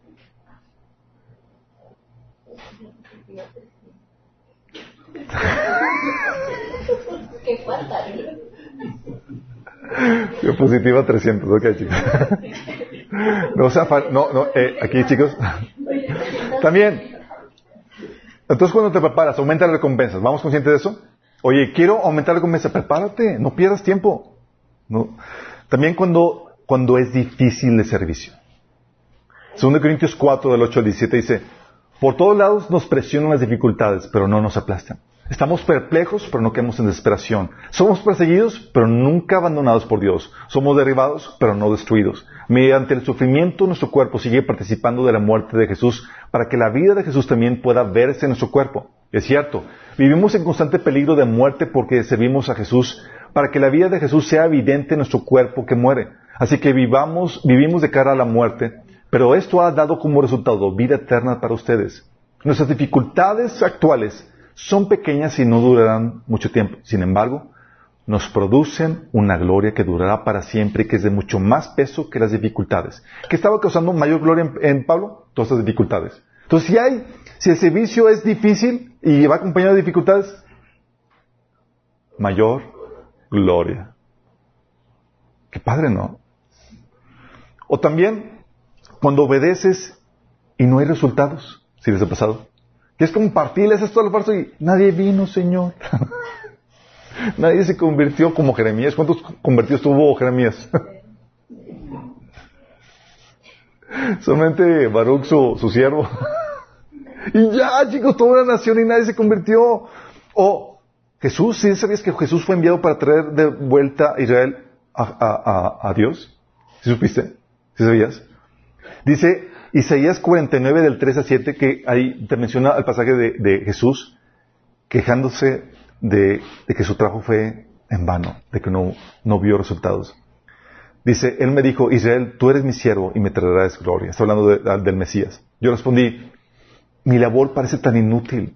He gastado mis fuerzas en vano y sin ningún provecho. Es Jesús hablando, chicos. No obstante, lo dejo todo en manos del Señor. Confiaré en que Dios me recompense. Y ahora el Señor habla. El que me formó en el seno de mi madre para que fuera su siervo, el que me encomendó que le trajera a Israel de regreso porque falló en este, por los cabezones de Israel. Él me ha honrado y mi Dios me ha dado fuerzas. Él dice, harás algo más que devolverme al pueblo, al pueblo de Israel. Yo te haré luz para los gentiles y llevarás mi salvación a los confines de la tierra. El Señor, el Redentor y Santo de Israel, dice al que es despreciado y rechazado por las naciones, al que es el siervo de los gobernantes, los reyes se pondrán en posesión de firmes cuando tú pases. ¿Quiénes son esos reyes, chicos? nosotros. Dice, los príncipes se inclinarán hasta el suelo por causa del Señor, el fiel, el santo Israel que tú has escogido. ¿Te das cuenta? Estaba llegando, Señor, fallé, no hubo resultados, o sea, fui despreciado, un, perdedor a los ojos del mundo, Señor, mm". reyes se van a postrar, se van a poner firmes, va a ser, así pasa, chicos. Porque cuando obedeces, cuando es difícil cuando ves todos los resultados, qué genial, pero mantener la fe y el servicio y el ánimo cuando no ves nada, órale chicos, es ahí donde se manifiesta. O también aumenta la recompensa cuando cedes derechos por la causa de Cristo. Como decía Pablo, ¿cuál es entonces mi recompensa? Pues que al predicar el Evangelio pueda presentarlo gratuitamente sin hacer valer mi derecho. Y derechos de varios tipos, no solamente puede ser económico, oye, yo me merezco esta honra, lo estoy sacrificando, o merezco esta posición, o esta comodidad, o esto, y lo estás sacrificando por causa de Cristo. O merezco unas vacaciones, sí, lo mereces, pero lo ponemos por el caso de Cristo. ¿Sí? O cuando, cuando sacrificas cosas que podrías tener, chicos, quítenle el no, estuvo el copiado. Cuando sacrificas cosas que podrías tener. Mateo 19, 29 dice, todo el que por mi causa haya dejado casas, hermanos, hermanas, padre, madre, hijos, hermanos, recibirá cien veces más y heredará la vida eterna. Oye, sacrificaste algo, más gloria, más recompensa. O cuando, o cuando aumenta también cuando no recibes reconocimiento, ni gracias. ¡Yay! Nadie te dio las gracias. Dice Mateo 5.11. Digo, dice Mateo 6.4. Entrega tu ayuda en privado y tu padre, quien todo lo ve, te recompensará. O sea, nadie se cuenta, nadie te dio gracias. Te recompensa hasta allá arriba. Genial, ¿no? O también cuando, eh, cuando hay insultos, oposición y persecución en el trabajo que haces para el Señor. Y eso implica en cualquier cosa, chicos. Al hablar de Cristo, al hacer el servicio a Cristo. Dice Mateo 5:11. Dichosos sean ustedes cuando por mi causa la gente los insulte, los persiga y levante contra ustedes toda clase de calumnias. Alégrense y llénense de júbilo, porque les espera una gran recompensa en el cielo. Así también persiguieron los profetas que los, que los precedieron a ustedes. Chicos, sé que muchos aquí han pasado tribulaciones donde los denigran y demás. Quiero verlos alegres, llenos de júbilo, saltando de alegría por la recompensa que les queda. Nada de lloriqueando de que, ah, es que mira, que, nada de actitud loser, chicos. Esta es para nosotros. Sí. Wow, mi familia me rechazó, me tiene como loco.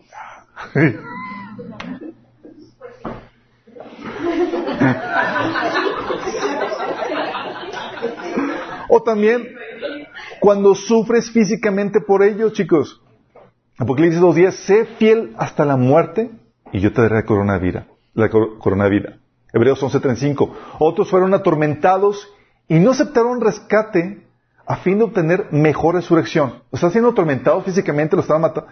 Y, no, no, no, échale, échale, síguele. ¿Por qué?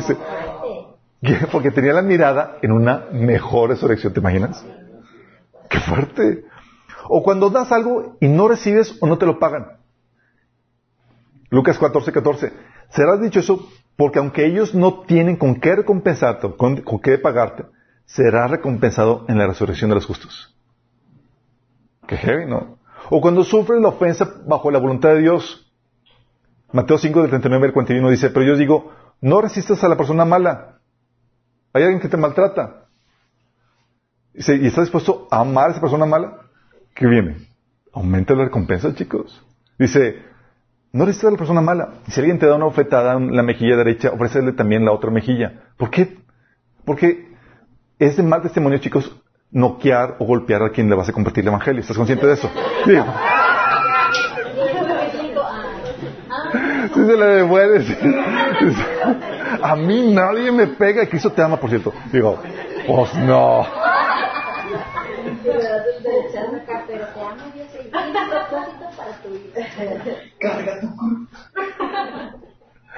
Chicos, eh, digo, es porque estamos en la fase, en la etapa de evangelística de gracias, chicos. No queremos poner obstáculo a la gente que queremos compartir. ¿Estás consciente de eso?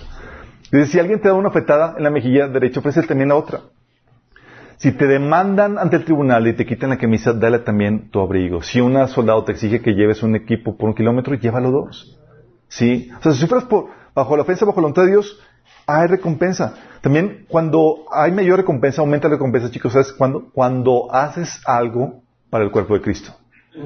Oye, ayudo a alguien, a un no cristiano o a un cristiano. ¿Qué te da más recompensa? Al cristiano. Dice Mateo 10:42, si le dan siquiera un vaso de agua fresca a uno de mis seguidores más insignificantes, les aseguro que recibirá una recompensa. Un vasito de agua, chicos. Ya si le pones un poquito de azúcar y limoncito, aumenta todo más. Sí. Hielitos, sí. Sí. O Gálatas 6.10 dice, así que según tengamos oportunidad, hagamos bien a todos y mayormente a los de la familia de la fe. Mayor recompensa. ¿Hay algún necesitado? ¿Quién le damos prioridad? Ah, a la familia. Porque digo, conveniencia espiritual, chicos. dice, también cuando eres, también aumenta la, recompensa cuando eres copartícipe o apoyas de otro ministerio. Oye, yo creo que ese ministerio va a ganarse muchas coronas porque están bien activos y al Señor y toda la cosa. Pues yo quiero serme copartícipe de sus recompensas, ¿qué hago? Pues enviártele, mi chavo. Sí, dice Mateo 10:41. Si reciben a un profeta como alguien que habla de parte de Dios, recibirán la misma recompensa que un profeta. ¿Cómo que si lo reciben? Si, si lo hospedaste, le ayudaste, en su ministerio, ¿qué vas a recibir? Recompensa. No soy profeta, pero vas a recibir recompensa de profeta, porque ayudaste a ese profeta. Dice, y si reciben a un justo, debido a su justicia, recibirán una recompensa similar a la de él. O sea, tú te haces copartícipe de, de, la recompensa eh, de la persona que estás apoyando. Sí. Por eso en 2 Juan 1, del 10 al 11 también sucede al revés. Y Juan advierte eso. Dice, si en sus reuniones llega alguien que no enseña la verdad acerca de Cristo, no lo inviten a su casa ni le den ninguna clase de apoyo. Cualquiera que apoye a ese tipo de gente se hace cómplice de sus malas acciones. Oye, yo quiero hacerme cómplice de buenas acciones. Apoyas a los ministerios que están haciendo buenas acciones y te vas a recibir parte de su recompensa. ¿Hace sentido? Oye, ya tengo yo estoy haciendo lo mío, pero quiero más. Déjame apoyar a, quien, qué, buenos ministerios hay. sí. Por eso también decía Pablo a, los ricos en 1 Timoteo 6, del 16 al 19. Enseñale a los ricos de este mundo que usen su dinero para hacer el bien. Deberían ser ricos en buenas acciones, generosos con los que pasan necesidad y estar siempre dispuestos a compartir con otros. De esa manera, al hacer esto, acumularán su tesoro como un buen fundamento para el futuro, a fin de poder experimentar lo que es la vida verdadera. Sí. Obviamente hay aclaración, chicos. Solo Dios conoce los corazones. Hay ministerios que puede ser que estén haciéndolo con la motivación incorrecta. Y también hay rachas que Dios permite que parece que, están mal o que le está yendo mal a un ministerio, pero son rachas que Dios está tratando para corrección o, otras para glorificación. Por eso tenemos que ser muy cuidadosos en eso y ser discernidos en cuanto a quién el Señor nos guía a ayudar. Como dice Pablo en 1 Corintios 4 al 5. Así que no juzguen a nadie antes de tiempo, es decir, antes de que el Señor vuelva. Pues Él sacará a luz muchos secretos más oscuros y revelará nuestras intenciones más íntimas. Entonces Dios le dará a cada uno el reconocimiento que le corresponda. Una recompensa tranqui, chicos. ¿Cómo sería? Una recompensa tranqui. Tranqui, sí, tranquila, sí. Mateo 19:30 dice, pero muchos que ahora son los más importantes en ese día serán los menos importantes. Y aquellos que parecen menos importantes en ese día serán los más importantes. Porque chicos, ahorita, para nosotros, a nuestra visión temporal, los grandes ministerios son los que reciben gran renombre, buena paga, un montón de privilegios y un montón de cosas. Bueno, pero si recibes en tu servicio al Señor un gran renombre, una buena paga, es fácil, hay privilegios y comodidades, ¿obtendrá una gran recompensa versus otro que le toca la parte difícil? No. Como le tocó todo fácil, aunque nosotros aquí ahorita lo evaluamos como un gran ministerio, van a ser de los pequeños. Sí.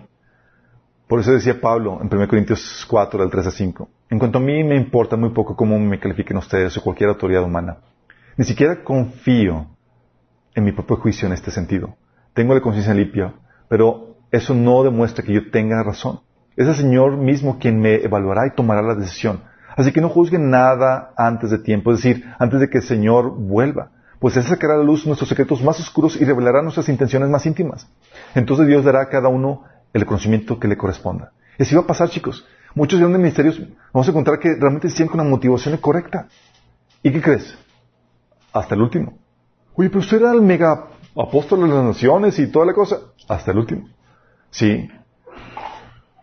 Y eso, eso chicos, es lo que quiero que entiendan. Porque la diferencia entre el éxito de Dios y el éxito del mundo es, para el, para el, para el mundo el éxito es estás siendo exitoso y tienes una recompensa cuando estás haciendo las cosas con grandes lujos, privilegios, fama, renombre y toda la cosa. Pero el éxito para Dios y lo que produce una recompensa es cuando toca hacer la voluntad de Dios cuando es difícil, cuando nadie lo aprecia y cuando implica un sacrificio de tu parte. Eso el Señor lo enseñó. ¿Te acuerdas? Jesús, que haya en ustedes la misma actitud que un Jesús que siendo Dios se hizo hombre y se sometió a muerte, muerte de cruz. Y como se humilló hasta lo sumo, Dios que lo levantó y le dio un nombre sobre todo nombre. En la cruz, chicos, a alguien le estaba dando gracias a Jesús. Gracias a Jesús por estar haciendo lo que, por pagar mis pecados, por estar pagando mis pecados. Estaba, estaban apreciando lo que estaba haciendo. Entendía lo que estaban haciendo. Para los ojos del mundo era un loser y se burlaban de él. Ni los discípulos entendían lo que estaba sucediendo. Y ese fue el éxito de Jesús, chicos. Por eso Dios le compensó. Y hay gente que me dice, y se agüitan porque ven, ven que, que, que, lo que están sirviendo para el Señor pues no está produciendo resultados y demás. Yo le digo, compárate. Se preparan dos siervos de Dios para un mensaje. Uno va a multitudes con buena paga, los pedan en lujos y demás. Y otro va a un pueblito. Sí, tiene que pagar a su propia cuenta. Tiene que ir a sacrificarse allá a la sierra. Tiene que caminar dos horas. Y tiene que dar un, no es una multitud, solamente es una congregación de cuatro o cinco personas. ¿Quién crees que va a recibir mayor recompensa, chicos? Y lo bullearon al camino. ¿Quién crees que va a recibir mayor recompensa? Pero nosotros perdemos de vista eso. Y pensamos que el mega ministerio, el mega, el mega siervo, es el que va a ser el grande. Cuando Dios te va a recompensar de acuerdo al sacrificio que tú realizaste. Qué heavy, ¿no? Y ahora, hay grandes siervos que pasaron ya por ese sacrificio. ¿Sí? Pero por eso es difícil evaluar eso. Y por eso nos vamos a llevar muchas sorpresas. De repente van a llegar así como que los más coronados y los más premiados. Y tú vas a decir, ¿y este de dónde salió? Y nada, pues era un intercesor que nadie se dio cuenta. Y nunca le dieron gracias y nunca le, lo recompensaron ni, ni figuraba, pero él estaba sirviendo al Señor ahí tras bambalinas. Y tú, y órale. Pero el Señor sí estaba viendo en secreto lo que estaba haciendo de un corazón agradecido y amoroso para su Señor. ¿Te das cuenta? ¿Vas entendiendo? También, chicos, hay recompensa. Oye, dices, oye, pues no sé cuál es mi servicio, no sé cuál es mi, mi, mi, mi, lo que tengo que hacer para el Señor, y estás todo así paniqueado, y, y, ¿qué hago en el Inter? y no encuentro mi llamado. Antes de eso está el carácter de la santidad, chicos. Carácter y santidad. Que es los frutos del Espíritu Santo. Amor, gozo, paz, paciencia, bondad, benignidad, fe, templanza, mansedumbre. Todas esas cosas, chicos, que se desarrollan ¿cómo? Con la práctica, chicos, con la prueba. Porque si no tienes el carácter de Cristo, difícilmente Dios te va a dar la función para la cual Él te creó. Porque tienes que tener, ser probado con el carácter de Cristo. Tienes que tener sello de aprobación. Sí. ¿Y cómo se desarrolla el carácter de la santidad? Por ejemplo, hay recompensa aún en eso, en el carácter de santidad. Cuando te toca amar a alguien en una situación difícil o a alguien que es difícil. Mateo 5 del 46 al 47 dice, si solo amas a quienes te aman, ¿qué recompensa hay por eso? Ah, no hay recompensa. Señor, no. Dice, hasta los corruptos pecadores de impuestos hacen lo mismo. Si eres amable solo con tus amigos, ¿en qué te diferencias de cualquier otro? Hasta los paganos hacen lo mismo. Órale. Sí. Ahora, por eso chicos, dale gloria a Dios por los hermanos difíciles, los que te caen mal. Ellos son tu recompensa.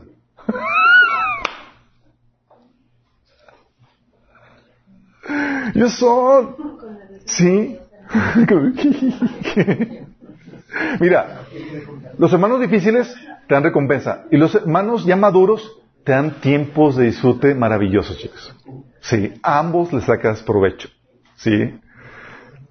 También, entonces, amar cuando es difícil te da recompensa. Claro, te da recompensa. Sí, obviamente si amas a los hermanos va a haber recompensa, pero va a haber más recompensa si es alguien difícil. Sí. También cuando sirves a quien no lo merece. Dice Romanos 12 del 20 al 21. Si tu enemigo tiene hambre, dale una comidita.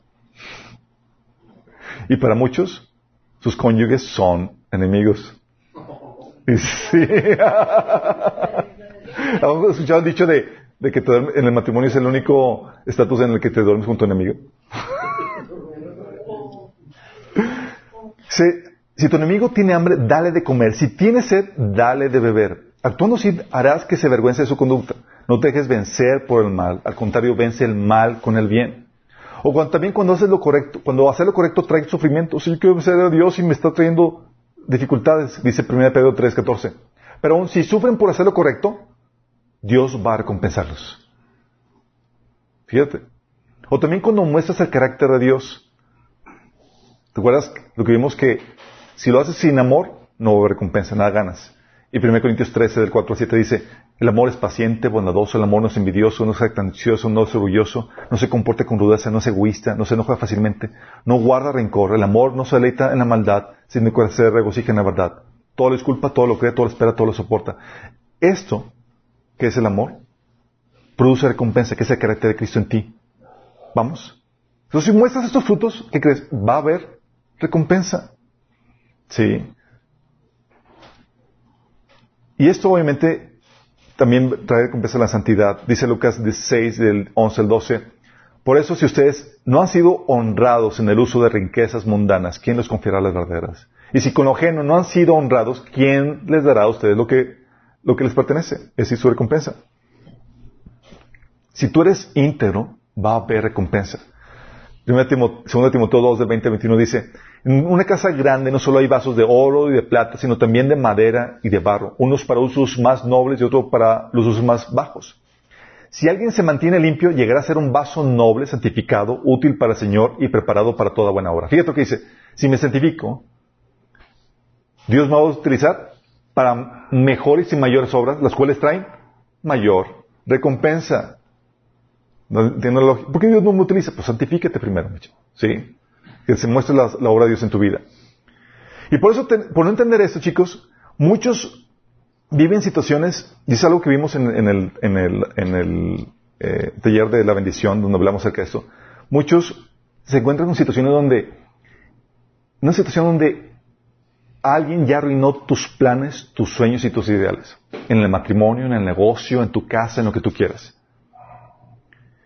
Y luego todavía, con esa persona que le está frustrando todos sus sueños ideales, si les ha tocado, que yo tenía mi ideal de matrimonio, yo tenía mi ideal para el negocio, yo tenía mi ideal de, lo que tú quieras.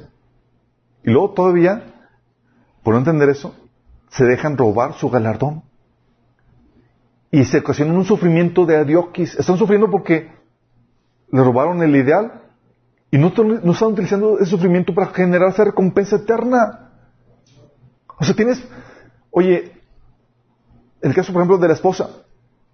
¿Quién recibirá más recompensa? Digan ustedes. La que tiene un esposo que la ama y atiende y es fácil para amar, que es atento, caballeroso, caballeroso, detallista, amoroso. O el que sirve a un esposo carnal y difícil de amar. ¿Quién va a tener mayor recompensa? Obviamente esto no es para que escojas mal. La Biblia te dice que escojas sabiamente de cuál Dios. Si tú, eso lo vimos en el taller de matrimonio, manicomio y también de desintoxicación sexual, chicos. La Biblia te enseña que si obedeces a Dios, te va a guiar con el esposo correcto. Y eso se, la Biblia enseña que onda con eso.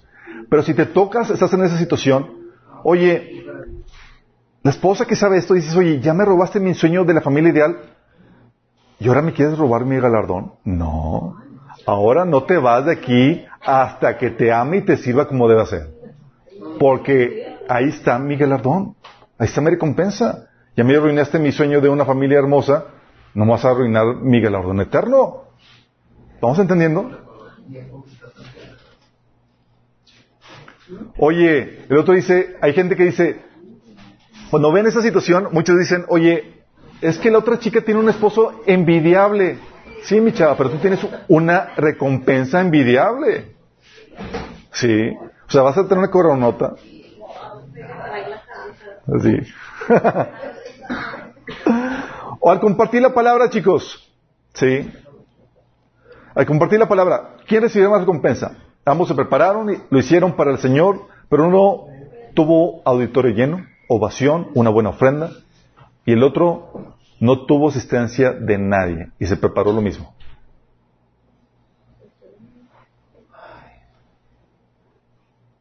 Oye, pero ¿y qué pasaría si el segundo tiene envidia del mega, ministerio internacional del famoso.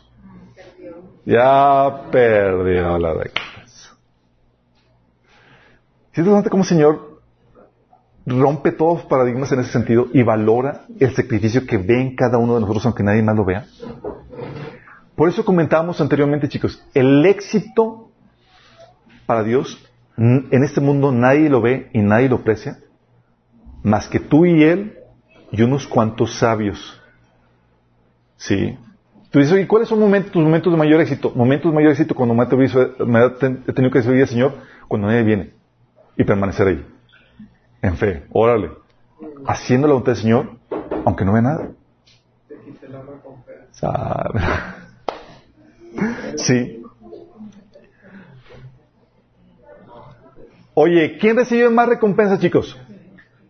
Díganme ustedes, ¿El esposo que recibe porras y apoyo de su esposa por hacer la voluntad de Dios o el que tiene una que le hace la vida de cuadritos? Y esto no es para que te cases con el que te hace la vida de cuadritos. Pero si estás en esa situación, saca provecho. Ámala en esa situación. Y vas a aumentar tu gloria eterna. igual con los hijos. Oye, es que tú tienes unos padres envidiables. Porque tus padres son así todo tormentosos. Sáquele provecho a tus malos padres, ámalos, honralos, obedécelos, va a tener una mayor recompensa. ¿Sí se dan cuenta? Y lo peor de todo, chicos, es que tenemos que llegar a un punto de arrepentirnos porque muchos le han dado la patada a su galardón y lo han corrido de su casa.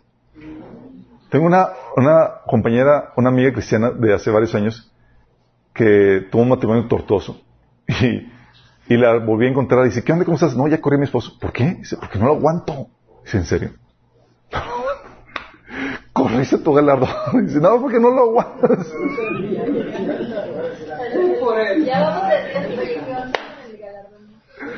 o sea, Es que me hace la vida, o sea, y eran por cosas triviales, chicos, incompetencia, así, sí.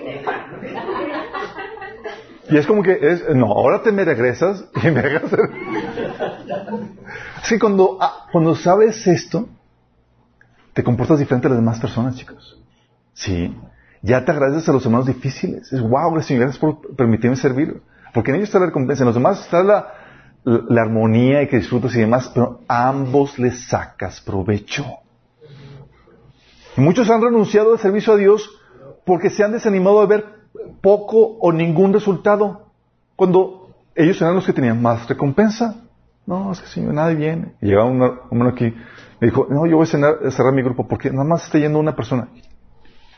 ¿Y que esa persona no cuenta? ¿O piensas que tu trabajo Dios no te lo está contando si es para muchos o, o sea, ¿o qué estás buscando? ¿Tu gloria? Y muchos han flaqueado porque no han valorado o apreciado su trabajo. No saben lo que está implicando y lo, que, lo importante que es para Dios. No, estoy diciendo que algo, algo insignificante. Si me toca nada más ser la esposa, yo no figuro. Si no figuras, más gloria. ¿Vamos entendiendo? Y muchos han estado sirviendo forzado o de mala gana, perdiendo galardón o recompensa de Dios. Es que aquí tengo este monigote que tengo que servir y mala gana y todo. Si lo tienes ahí, ámalo y sirve como para el Señor, no es para Él, chicos. ¿Sí?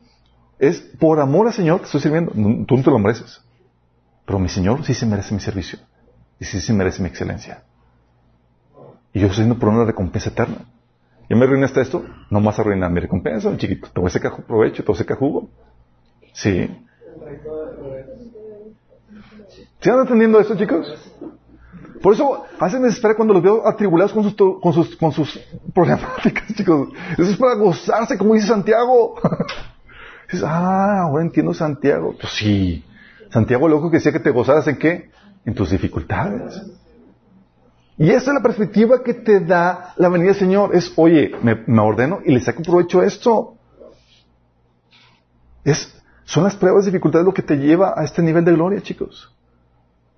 ¿Van entendiendo? Entonces, oye, esto es para que te... Sí va a haber tiempos de fiel donde vas a servir Señor en tiempos, sí, todo perfecto y todo eso, pero cuando entiendes esto, te llevas... Llega un punto donde desprecias esos tiempos y valoras las dificultades, la, oposición y demás. Porque sabes que está tu gloria. En hacer la voluntad de Dios cuando nadie lo aprecia, nadie lo ve, cuando implica un sacrificio de tu parte. Sí, te tocará también cuando todos te alaben, todos te den gracias y demás, pero tú ya en tu corazón lo vas a menospreciar porque sabes que ese no es el éxito realmente. El éxito es hacerlo cuando es difícil. Y ahí en tu dificultad, ahí en tu tribulación, Dios está viendo éxito. Y esa es la mirada, chicos. Tú dices, oye, quiero presentarme delante de Dios y no quiero que, no, se me pierda ninguna recompensa. Y te aseguro que a muchos se lo ha estado perdiendo. Sí, porque están así quejosos, así quejosos y, de, mal, de mala gana haciendo lo que, lo que les puede estar produciendo una tremenda gloria eterna. ¿Terminamos con oración? Amado Padre Celestial, damos gracias, Señor, porque tú nos enseñas a poner la mirada en ti, Señor, y en la recompensa que viene contigo, Señor. Dice tu palabra, Señor, aquí yo vengo pronto, retén lo que tienes para que nadie tome tu corona, Señor. Y eso queremos hacer, Señor. Retener y aumentar la recompensa que tú prometes darnos, Señor. El aprovechar cada situación, cada dificultad, Señor. Perdónanos por habernos quejado, Señor, por aquellas cosas que en la verdad son una bendición de tu parte para nosotros. Porque tú has puesto esas dificultades, esas situaciones para darnos una gloria eterna, Señor. Tal vez ahorita no estamos haciendo el servicio que tú nos has llamado a ser, pero en esas dificultades tú quieres coronarnos de gloria, honra, inmortalidad, Señor. Padre, que podamos vivir siempre con esto presente, trabajando para la recompensa, aunque el mundo nos de locos. Pero queremos presentarnos delante de ti, Señor. Y escucha tus palabras que digan, buen siervo fiel, sobre poco fuiste fiel, sobre mucho te pondré, Señor. Ayúdanos, Señor a poder aprovechar ese tiempo que estamos aquí en la tierra para maximizar nuestra recompensa. Que seamos ambiciosos para tu nombre, para tu gloria, Señor. En nombre de Jesús. Amén.